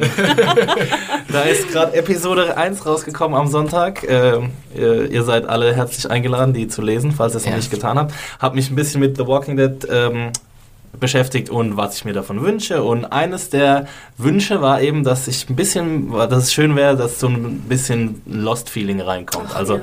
dass halt so ein paar Flashbacks kommen und dass wir einfach ein bisschen was vorerfahren von den Charakteren, bevor sie in diese Welt gekommen ist, gekommen sind. Ähm, mein Kollege Adam hat meine, meine Hoffnung ein bisschen zer, zerstört, indem er gesagt hat, dass das Comic, Achtung, Comic-Spoiler, ähm, wohl darauf keinen großen Wert legt. Im Fall von Michonne auf jeden Fall nicht. Okay, äh, gut zu wissen, aber das, dann ist es ja umso schöner, dass die Serie irgendwie darauf jetzt reagiert und auch diese, diese Szene jetzt eingebaut hat. Und ich ähm, ich muss sagen, es hat mir sehr gut gefallen und ich könnte mich daran gewöhnen, dass es bei mehreren Charakteren vorkommt. Ich habe tatsächlich auch an deine Kolumne gedacht, Axel, äh, ja. mehrfach in dieser Episode, weil ich mir auch so gedacht habe, hey, das sieht alles genauso, da wird der Wunschzettel von Axel relativ konsequent abgearbeitet heute. Das ist echt nett. Ähm, ich muss wirklich sagen, ich fand diese ganze Traumsequenz ziemlich fantastisch. Ich finde, ja. die haben da einen richtig, richtig guten Job gemacht, weil erst als die Szene einsetzt, da dachte ich mir so, oh Gott, jetzt kommt Flash Flashback. Naja, gut, jetzt kommt halt so ein doofer Flashback, aber es war, es war wirklich fantastisch geschrieben und inszeniert, weil sie dann, sie hatten diese Konversation, also äh, Michonne und ihre, ihr, ihr Lover mhm. und irgendwie der andere Typ da. Mhm und wie die, wie die Konversation ablief, war so richtig im wahrsten Sinne des Wortes traumhaft, dass sie sich um was unterhalten haben und ich überhaupt nicht begriffen habe, worüber reden die denn ja. da gerade. Das klingt total komisch, was sie da reden. Das war tatsächlich wie, äh, ich kann mich tatsächlich auch selbst erinnern, solche Träume gehabt zu haben, wo du mit Leuten redest und wenn du dann hinterher überlegst, worüber habt ihr euch eigentlich unterhalten, dann macht es alles gar keinen Sinn. Und es war, war, hast, war du dann, genau hast du dann auch dein Kantana in den Messerblock gesteckt? auch, äh, äh, rein, Cheese. reinige ich auch meinen Katana im Traum. Ja. Nee, äh, das war, und dann, also spätestens ab dem Moment, wo sie dann dieses Katana rauszieht und dann super geil, surreales, fast schon David Lynch-haftes Bild, das mhm. Katana in den Messerblock so reinhaut. Das fand ich super geil. Ja. Es war eine wunderbare, äh, ganz reduzierte Möglichkeit zu sagen, ah, Moment mal, das ist ein Traum. Das ist jetzt nicht so ein biederer Flashback, sondern hier ist sehr viel Surreales am Werk. Und trotzdem haben wir ja relativ viel über den Charakter erfahren von Michonne. Ne? Wir ja. haben erfahren, dass sie scheinbar vorher eine ganz andere Persönlichkeit hatte, eine, eine fröhliche Persönlichkeit fast. Ja. Man könnte auch vielleicht daraus schließen, dass sie Hausfrau war. Wir wissen, wir weil sie fröhlich war. nee, nee, weil, sie, weil sie so hinter der Küche, hinter dem Tresen, als ob ja. das so ihr Gebiet ist, so ein bisschen. Ne? Also ich fand das wirklich schon sehr hausfräulich. Wir haben diese Vermutung, die wir vorher schon hatten, wegen auch des Babys im Gefängnis, dass sie Mutter war, dass sie mhm. diesen Sohn scheinbar verloren hat, dass sie natürlich auch einen Mann hatte oder Lover, was auch immer das nun war, ähm, und dass sie halt ein normales, glückliches Familienleben scheinbar geführt hat. Und dass sie auch irgendwie no dummy war im Sinne, weil es, sie reden ja irgendwie, auch wenn es zu einem Traum kommt, sie reden über ein Theaterstück oder sowas. Ja, es hat was also mit, mit kultureller Bildung ja. zu tun. Und äh, ja, ich fand das auch, das war wahnsinnig gut aufgedröselt, weil die Szene genau die richtige Mischung getroffen hat aus sie verrät uns genug, aber sie verrät uns auch nicht zu viel. Das war dann auch immer so, wir wissen ja im Grunde immer noch nicht, was ist denn jetzt dann eigentlich passiert mit Michons Kind und hm. mit ihrem, also wo die zwei anderen Typen gelandet genau. sind, das wissen ja. wir. Aber äh, was, was ist da eigentlich vorgefallen zwischen, zwischen diesen Leuten? Also und auch noch, ab. Und auch nochmal, ich meine, was was für, eine typ, was für ein Typ Frau oder Typ Mensch bist du, wenn du jetzt deinen Lover und dem anderen Typ, wer auch immer das nun war, ihr Bruder, Lovers Bruder, was auch immer, dann halt so abrichtest zu ja, deinen Zombie-Sklaven, ja. äh, was auch immer das ist. Wirklich die Frage, was da passiert ist. Nein? Am Schluss hat sie ja auch nochmal so einen kleinen Monolog, wo sie irgendwie sagt, sie vermisst ihren Mike, ja. hieß er, glaube ich.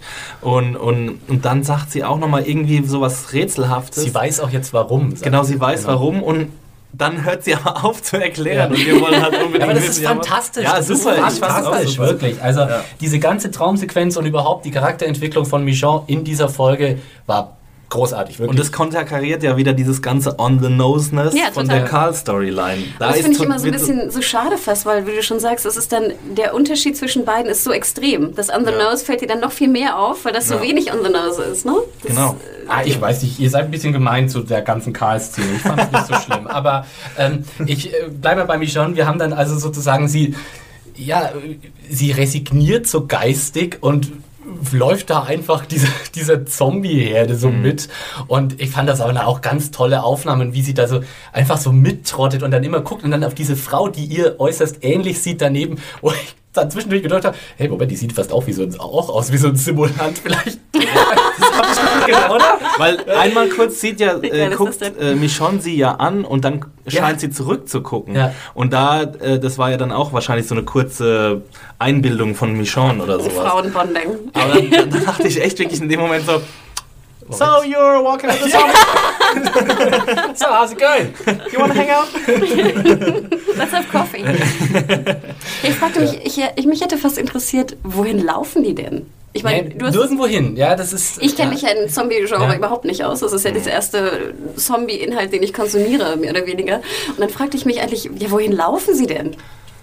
Also das, das wird in den, in den Comic, wird da die Dynamik so erklärt, das ist dies, wie die, diese eben schon erwähnte Herdendynamik, wo dann sagt, ein Zombie hört irgendwo ein Geräusch, scheißegal was das für ein Geräusch ist, fängt an drauf zuzutrotten. Der zweite Zombie sieht den anderen Zombie dahin laufen, denkt sich, da ist irgendwas, ich laufe mal mit. Dann so kommen die nächsten drei Zombies dazu, dann kommen die nächsten 20 und so potenziert sich das immer weiter, bis du irgendwann 100.000 Zombies hast, die völlig ohne Plan und haben auch schon längst vergessen, warum, in diese Richtung laufen. Haben es vergessen, ja, weil sie es jemals wussten. Ja, wie auch immer.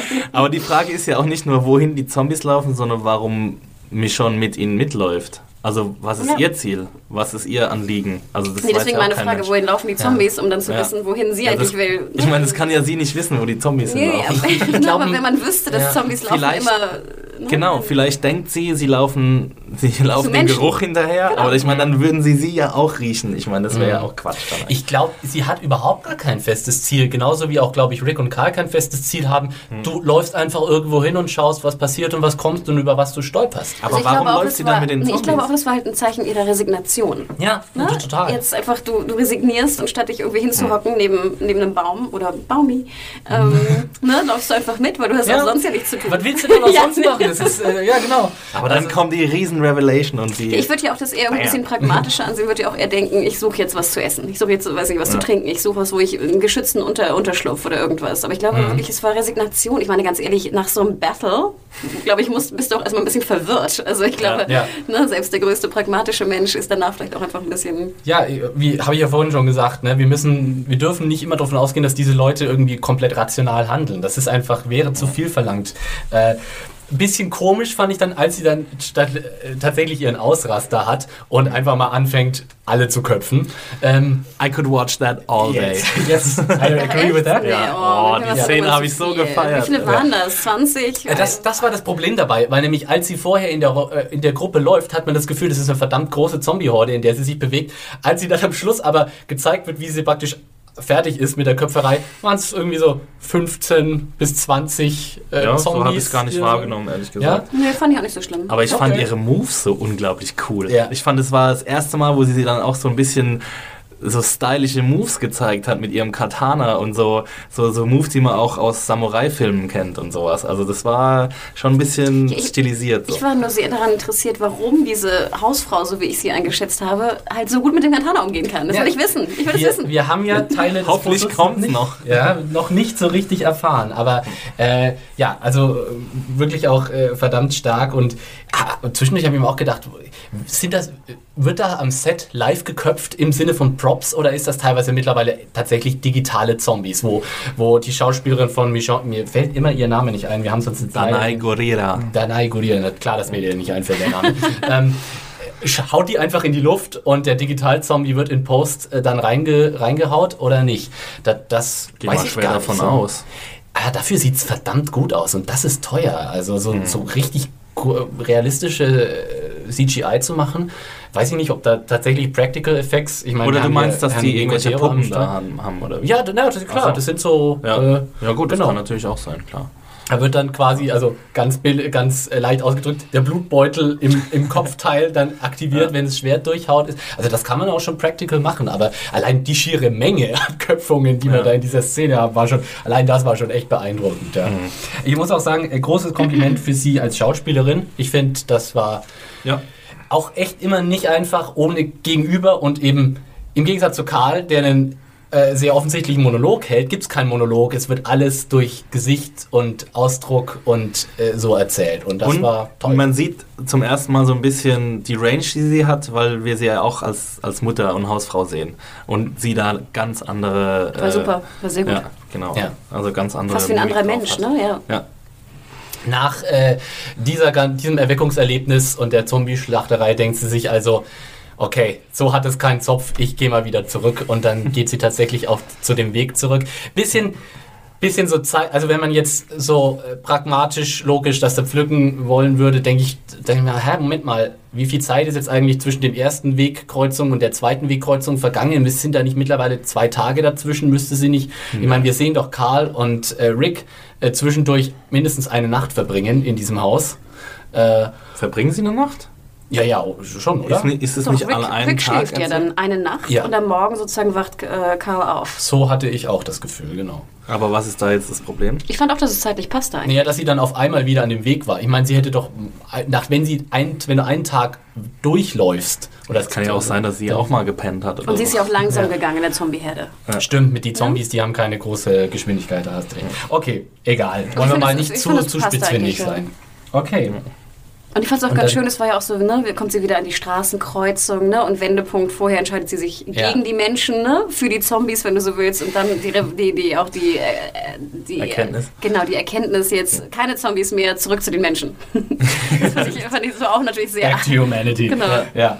Und dann haben wir, ja, diese, diese schöne Auflösung sozusagen, mhm. wo äh, sie dann zu dem Haus kommt und durch das Fenster dann äh, Rick und Karl da Müsli mampfend auf dem Sofa sitzen sieht. Was kurz zuvor, was ja. ich ein bisschen schade fand, sie geht dann ja sozusagen den Weg nach, ne, den Rick und Karl nachgegangen sind. Also sie kommt wieder zum Café, ne, sie findet hier die, die Note von dem, von dem mhm. großen äh, Monster, äh, wie heißt Monster, sage ich schon, äh, Axt-Zombie. Und das fand ich echt war ein bisschen zu langweilig. Also ich denke ja, wenn du mir diesen Weg schon nachzeigst, dann lass da doch irgendwas Interessantes passieren. Sie hat ja ihren Breakdown zwischendurch in dieser, ah, genau, also, diesem Barbecue-Laden. Ich weiß nicht, also mir ging das irgendwie, ich denke immer, genau, ich finde es ja ganz spannend potenziell bei solchen Filmen, dass, oder auch so bei so Apokalypse-Filmen, dass du halt ne, nacherzählst. Das ist ja potenziell, finde ich, gut, aber dann lass die Nacherzählung doch interessant sein. Ja. Ich hatte damit überhaupt kein Problem irgendwie. Das hat mich, ich, hab, ich bin auch bei The Walking Dead eigentlich immer eher auf der lieber Action als lieber zu viel Action als zu wenig. Aber hier finde ich hat die Mischung total gepasst und es war mir überhaupt nicht langweilig so. Es also bei der Michonne so Storyline hatte ich ehrlich gesagt auch keine Langeweile-Probleme. Okay. Eher bei der Karl-Sache. ähm, und dann ja, sozusagen klopft es an der Tür und Carl und Rick denken sich erst, oh shit, was ist jetzt schon wieder? und dann endet die Episode mit dem wunderbaren Satz It's for you ja. von, von Rick. Warum hat er das gesagt eigentlich? Ja, ich denke mal, haben Karl und Michonne irgendwie eine sehr gute Beziehung gehabt. Das fragte ich mich ehrlich gesagt auch. Ich konnte mich nicht so ganz erinnern daran, dass die irgendwie jetzt besonders Big Friends waren. Ja, doch, man hat schon so ein bisschen so Bonding hat man Ach, die in der hat doch, Staffel es gab gehabt, doch, es gab doch in der dritten Staffel eine Bottle-Episode mit den beiden, wo die so einen Ausflug, äh, so einen, so einen Supply Run ja, gemacht richtig, haben und dann auch von Zombies überfallen wurden, in so einem, auch in so einem Diner oder sowas. Mhm. Aber war waren sie dann in, im Gefängnis irgendwie besonders close? Naja, Michonne war, glaube ich, war mit niemandem besonders nahe, aber, oder, also ja, mit Daryl ja ein bisschen am Schluss, aber... Aber trotzdem also ich fand's, mhm. fand's ein schönes Ende und dann auch wirklich so in dem Moment dann Credits. Und es war auch so mal so, so ein leichter Moment, den man in Walking Dead ja. fast nie bekommt. Also, dass mal Leute irgendwie auch, dass ihnen ein Lächeln über die Lippen huscht ja. oder so, das hatten wir ja mit Michonne in der letzten äh, in der letzten Episode davor hatten wir das ja mal kurz und haben uns alle äh, furchtbar darüber gefreut, dass diese Frau auch lachen kann. Und dieses Mal ist es eben Rick, der mal einen lockeren Spruch bringt. Und Das ist auch einfach mal schön so. Deswegen mochte ich auch die Pudding-Szene auf dem Vordach so ja. gern, weil da, das war einfach auch lustig irgendwie. Mhm. Das, da konnte man sich mal einfach mal freuen. So. Und äh, ja, äh, wir sind sozusagen inhaltlich bei Plotpoint bei Plotpoint durch mit der Episode. Ja. Habt ihr denn ein Gesamtfazit? Was, wie war der für euch der Wiedereinstieg in die vierte Staffel? Ich muss ehrlich sagen, dass, dass äh, unser Gerede jetzt mir ein viel positiveres Urteil äh, erlaubt, als, als es gestern Abend war, als ich die Episode geschaut habe. Also ich, mir war gestern Abend so, ich, ich mochte die, da, ähm, die Michonne-Storyline sehr gern, ähm, aber die Rick und Carl-Sache, die, die war mir zu äh, stark aufgedröselt. Das war mir zu oft irgendwie der Hinweis, dass es jetzt in deren Beziehung vorangeht. Das hätte man auch in der Hälfte der Zeit erzählen können. Dann, wie gesagt, hatte ich ein bisschen Probleme mit, der, mit dem Monolog und mit der, mit der schauspielerischen Leistung, nicht durchgehend, aber teilweise von äh, Chandler, Chandler Riggs. Und ich also mir hätte es Erzähltempo ein bisschen höher sein können, ehrlich gesagt. Also ich mochte sehr gerne den Flashback äh, oder, oder diese, diese Traumsequenz. Aber wenn wir jetzt irgendwie drei Episoden kriegen oder vier Episoden, in denen die einzelnen Gruppenelemente, äh, Gruppenteile, die versprengt sind, gezeigt werden, ist mir das, glaube ich, ein bisschen zu langsam. Bis wir dann wieder eine neue Konfrontation am Ende der Staffel haben. Und mhm. deswegen, ja, also ich war gut unterhalten, aber es hätte auch ein bisschen schneller gehen können für mich. Hanna, wie ich siehst du es? auch sagen, für mich war es ein bisschen ein Downer, weil ich schon auch die anderen Gruppierungen, also ich, es hat mich schon interessiert, wo die jetzt sind und was mit denen passiert. Ähm, hm. Dann im Endeffekt fand ich es gar nicht schlecht, sich irgendwie zu konzentrieren auf. Euch ist schon äh, bewusst, dass es eine äh, Serie ist und es gibt noch weitere Folgen, ne, wo man sich diesem Thema widmen kann. Auf drei Personen. Und ich fand natürlich auch mal gut, dass wir hatten ja schon, wie du am Anfang auch schon sagtest, die Governor-Folgen waren ja so Einzelepisoden, wo Charaktere mehr im Vordergrund standen. Also ich fand es potenziell gut, weil ich finde ja immer, die Charakterentwicklung ist ein, eher ein größeres Manko von The Walking Dead. Deswegen hatte ich mich eigentlich gefreut. Äh, mir war es auch so wie dir, Axel, ergangen, dass ich nach der Episode ein bisschen enttäuscht war. Also ich fand sie, ja. mir war zwischendrin langweilig. Vor allem hat, wie gesagt, in diesen ähm, teilweise doch etwas langen, äh, gar nicht die Häuser Beguck-Szenen, aber es, es war doch ein bisschen zäh erzählt teilweise. Ja. Den Flashback fand ich grandios. Und jetzt im Nachhinein, wenn wir drüber reden, sehe ich sowieso alles immer positiver. Das habe ich euch ja sowieso immer schon erzählt. Und auch wenn ich eine Serie scheiße finde und irgendwie endlich die, die Kontraposition einnehmen soll, je mehr wir drüber reden, umso besser finde ich sie. Wir labern alle schön hier. Genau. Also im Endeffekt fand ich es auch eine, eine, eine Episode, die, wie gesagt, durch die Flashback und mich schon äh, total vieles wieder rausgezogen hat. Aber ich hatte auch wieder so viele Momente, wie zum Beispiel hier dieses in Anführungsstrichen gestolpere, rückwärts gehe, durch die Luft geschieße, Kugeln nicht äh, sparende. Ähm, das, wie gesagt, ich, ich reg mich da so sehr auf irgendwie innerlich, dass äh, mich das immer anstrengt, The Walking Dead zu schauen. Aber ja, eine okay Folge. Ich würde sagen, sozusagen Daumen in der Mitte. Daumen in der Mitte. Dann äh, kann ich ja zum Schluss äh, noch ein bisschen Lobhudelei betreiben. Also ich fand, das war eine wirklich großartige Folge. Für mich mit großem Abstand die bisher beste Episode der vierten Staffel und tatsächlich für mich auch unter den mindestens Top 10, wenn nicht vielleicht sogar Top 5 der besten Walking Dead Folgen überhaupt. Ich fand, das war also die, die Michonne-Storyline fand ich durchgehend fantastisch. Da habe ich also mit den kleinen Zombie-Logik-Löchern mal ja. so abgesehen, Scheiß drauf. Ich ja. fand ich fantastisch. Ich fand die, eigentlich war es kein Flashback, sondern es war ein Traum. Den Traum fand ich groß, grandios. Ähm, aber ich mochte auch wirklich Karl und Rick sehr gern, vor allem Karl. Ich mag einfach Karl, den Charakter. Karl auf allein auf Erkundungsreise, diese ganzen Szenen mit dem Schuh und dem Pudding und den, den Details. Ich fand, in dieser Episode war wirklich großartige Momente drin, wie er an dem Fernseher steht, wie er diese Videospiele anguckt und denkt, ja, jetzt alles, alles für die, für die Katz jetzt. Hm. Und so. Also, Hatte er nachher endlich ja? wieder einen Schuh an? Hat jemand drauf geachtet? Oh, nee. Oh. Ich, glaube, er ist ohne Schuh zurück. Ja, mhm. zwangsläufig. Ne?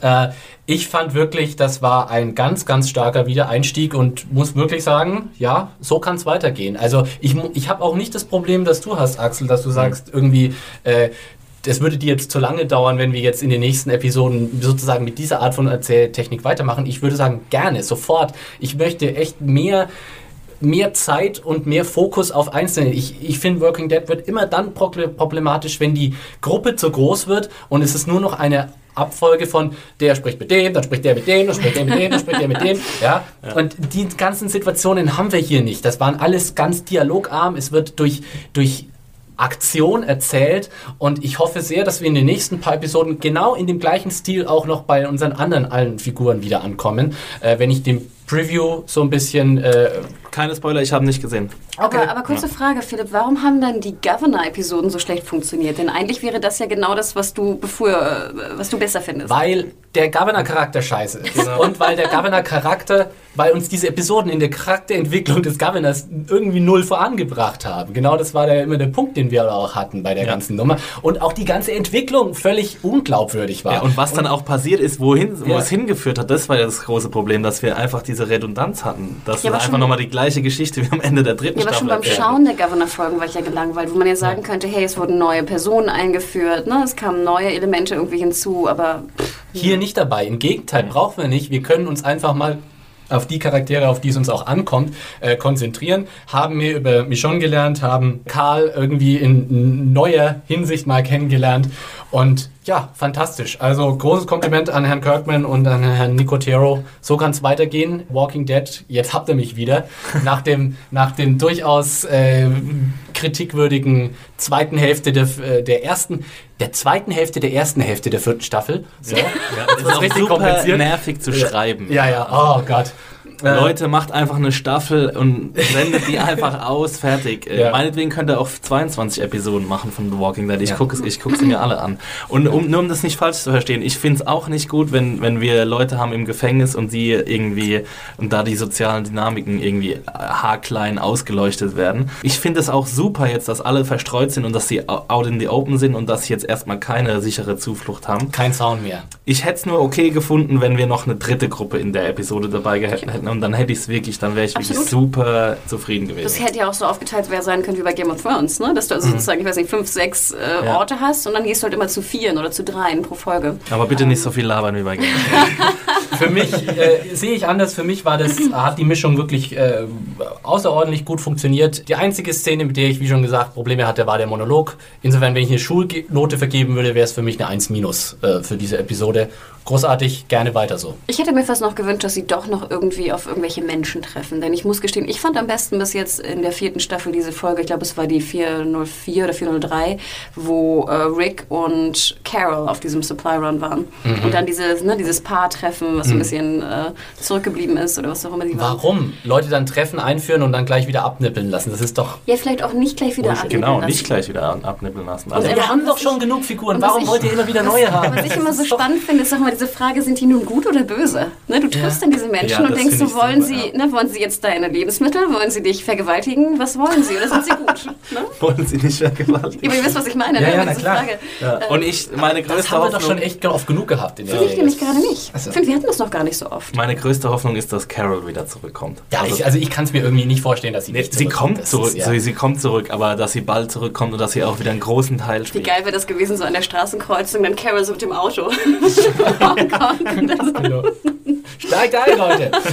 Wollen wir noch ein bisschen kurz spekulieren? Was glaubt ihr, wie es weitergeht? Wie lange werden wir noch so ein bisschen in diesem, wir folgen den einzelnen Dingern Limbo verbleiben? Ich glaube ehrlich gesagt, dass es sich über die ganze restliche Staffel hinziehen wird. Wir haben ja nur noch ich hoffe Folgen, ne? Und ja. wir haben, wie viele Gruppen haben wir? Wir haben jetzt, weil da sind ja... Wir wissen es nicht genau, wie viele Gruppen es mhm. sind, aber es ist, glaube ich, eine größere Gruppe, die mit dem Bus abgehauen ist. Und dann ist es die Tyrese-Gruppe. Es sind noch viele Randos drin im Bus. ja, vielleicht crasht der Bus und alle Randos sterben. Ja.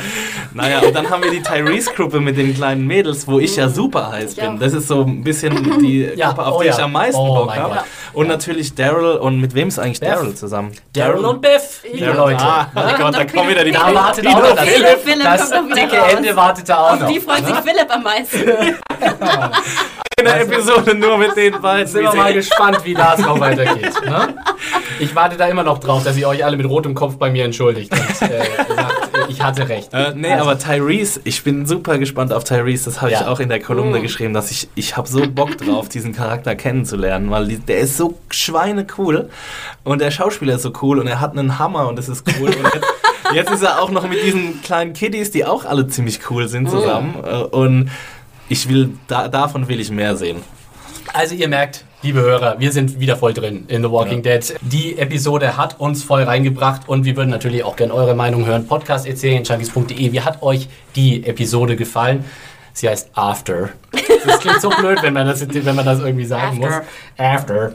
Aber komplett amerikanisieren, sonst ist es echt nicht, nicht äh, mit äh, Straight Face auszusprechen. Mailt uns fleißig, sagt uns, wie es weitergehen soll und äh, wie ihr diese Episode fandet. Und ansonsten ja. Bewertet uns bei iTunes, schreibt uns, bewertet uns. Äh, das hilft uns natürlich immer weiter und da freuen wir uns mächtig genau. Ich wollte gerade sagen, bei iTunes, ich hatte noch nicht gesehen, da war ein neuer Kommentar. Leider habe ich ihn jetzt nicht mit, aber der war, glaube ich, drei äh, iPhone-Längen lang. Ui, ui, den habe ich noch gar nicht gelesen. Also, okay, den kenne ich auch noch nicht. Du musstest scrollen, das kam nicht, oh. es passte nicht auf einen. Auf eine ja, war er denn positiv? Weil sonst fehlt Ja, genau. Drei iPhone-Längen abgerentet ich Glaube, ich, glaube, ich glaube, es ging sogar auch um True Detective teilweise oder den Jahresrückblick. Also es war ein, ein, wirklich eine Riesenabhandlung. Wir werden die mal vielleicht, die und weitere positive ja. Bewertungen von iTunes dann auch nächstes Vielleicht der Hinweis auch noch auf True Detective, ähm, genau. wir, dass der Podcast morgen erst kommt für alle, die vielleicht heute schon schon drauf gewartet haben. Also wir sind in unserer Podcast-Aufnahmekapazität ein bisschen eingeschränkt und deswegen kommt der True Detective Podcast jetzt immer mittwochs und äh, The Walking Dead dienstags. Und es wäre ja auch irgendwie ein bisschen doof, zwei Podcasts an einem ja. Tag rauszuhauen. so hat man jeden Tag äh, was Schönes zum Hören, jedenfalls an zwei Tagen in der Woche. Auch nochmal der Hinweis, wir sind jetzt auch auf YouTube mit unseren Podcasts. Ihr könnt unseren Serien-Junkies YouTube-Kanal abonnieren und das würde uns natürlich auch sehr freuen, wenn ihr das tun würdet. Da gibt es dann auch immer aktuell die aktuellen Podcasts äh, zu hören, zu liken, zu kommentieren, zu bewerten. Genauso natürlich auch wie bei iTunes und Soundcloud. Ah, ihr findet uns. Also wir sind überall. wir sind überall, überall im Netz. Überall vertreten. Es gibt gibt keinen drin. Und äh, dann danke ich an dieser Stelle sehr fürs Zuhören an meine lieben Kollegen hier. Ach ja, nochmal der Hinweis natürlich, The Walking Dead ab jetzt immer am Montag um 21 Uhr auf Fox und zwar sowohl im Original Englisch als auch in der deutschen Synchronfassung. Also mittlerweile lohnt es sich echt so ein Sky-Abo abzuschließen. Ne? In der Tat. Also, ne? ähm, Man ist wirklich ich mein, direkt dran. Ja, also es kommen fast alle großen Serien irgendwie einen Tag später. Bei Breaking Bad war es so, bei äh, Game of Thrones in der vierten Staffel wird es, glaube ich, auch wieder so sein. Ja. Ne? Bei anderen ja. Serienprojekten auch. Da ja, darf ich jetzt 6. April, ne? 7. April schon bei Sky Go, Sky Anytime. Und jetzt. True Detective läuft, glaube ich, auch schon bei Sky Go. Obwohl, nee, ich glaube noch nicht mal Sky Go und Anytime, da war sogar im regulären Ausstrahlungsprogramm, meine ich. Aber kommen wir noch zu. Sky Atlantic HD. So viele schöne Serien, so schnell bei uns in Deutschland. Das freut uns als Serienjunkies natürlich sehr. Äh, ich glaube, jetzt bleibt es nichts mehr weiter zu sagen. Habt ihr schon getwittert? Getwittert? Oh, die Twitters noch. äh, Hanna, wo kann man die antwittern? Ja, wenn, wenn äh, ich, bin, ich bin gerade an der Grenze einer runden Nummer und es ärgert mich, weil ich seit Monaten, glaube ich, da stehe und nicht weiterkomme. Also, ihr würdet, wenn vier Leutchen sich erbarmen würden, jetzt neu zu folgen, dann hätte ich endlich eine Zahl mit na, eine, da kannst eine du endlich angeben Zahl. mit deinen Twitter-Follower-Zahlen. Ja. Nee, eine, eine, gerade Zahl hätte ich dann. Das macht mich wirklich wahnsinnig. Ich war schon kurz davor, vier Fake-Accounts anzumelden, einfach nur um diese Zahl endlich Ja, aber dann hast du doch drei Tage später wieder eine genau, ungerade Zahl. Also müssen jetzt praktisch vier Leute dir folgen und dann erstmal bis auf weiteres dann bitte, ja, dann, dann, dann jetzt stoppen. Genau, aber einfach, wie gesagt, es nervt mich, weil ne, man will ja auch immer so dann ne, endlich es erreicht haben. Also mich du hast den freuen. Tweet quasi schon verfasst, indem du dich bedankst ja. für den tausendsten, fünfhundertsten Follower. genau, so das, das, das Selfie, ne? So, genau. Nein, also das würde mich sehr freuen. Und ihr könnt mir folgen, ihr vier, wenn ihr lieb seid, unter ähm, Hanna Huke oder äh, Mediahore, M-E-D-I-A-W-H-O-R-E. -E. Dankeschön. Mich gibt zu finden unter Konsumkind, äh, Konsumkind auf Twitter. Ich bin zu finden als Max Stilecht bei Twitter oder Axel Schmidt. Und nochmal der Hinweis auf die Reviews von unserem geschätzten Kollegen Adam. Vielleicht kriegen wir den ja auch mal im Podcast. Es wäre wie Weihnachten und Silvester zusammen. äh, vielen Dank fürs Zuhören, liebe Leute. Wir hören uns hoffentlich bei der nächsten Folge wieder. Äh, nächste Woche dann bei der zehnten Folge der vierten Staffel Walking Dead. Bis dahin, macht's gut. Halt, tschüss. Halt. Was? Hast du eigentlich das berühmte Previously gemacht? ja, jetzt nee, ist zu spät. Jetzt Doch, ist zu spät. Last time. ich finde, das muss noch einmal Last season on The Walking Dead. on AMC's The Walking oh, Dead. oh Gott, sonst kommen wieder die Mails. so, jetzt also, aber. Danke, ciao. Ciao.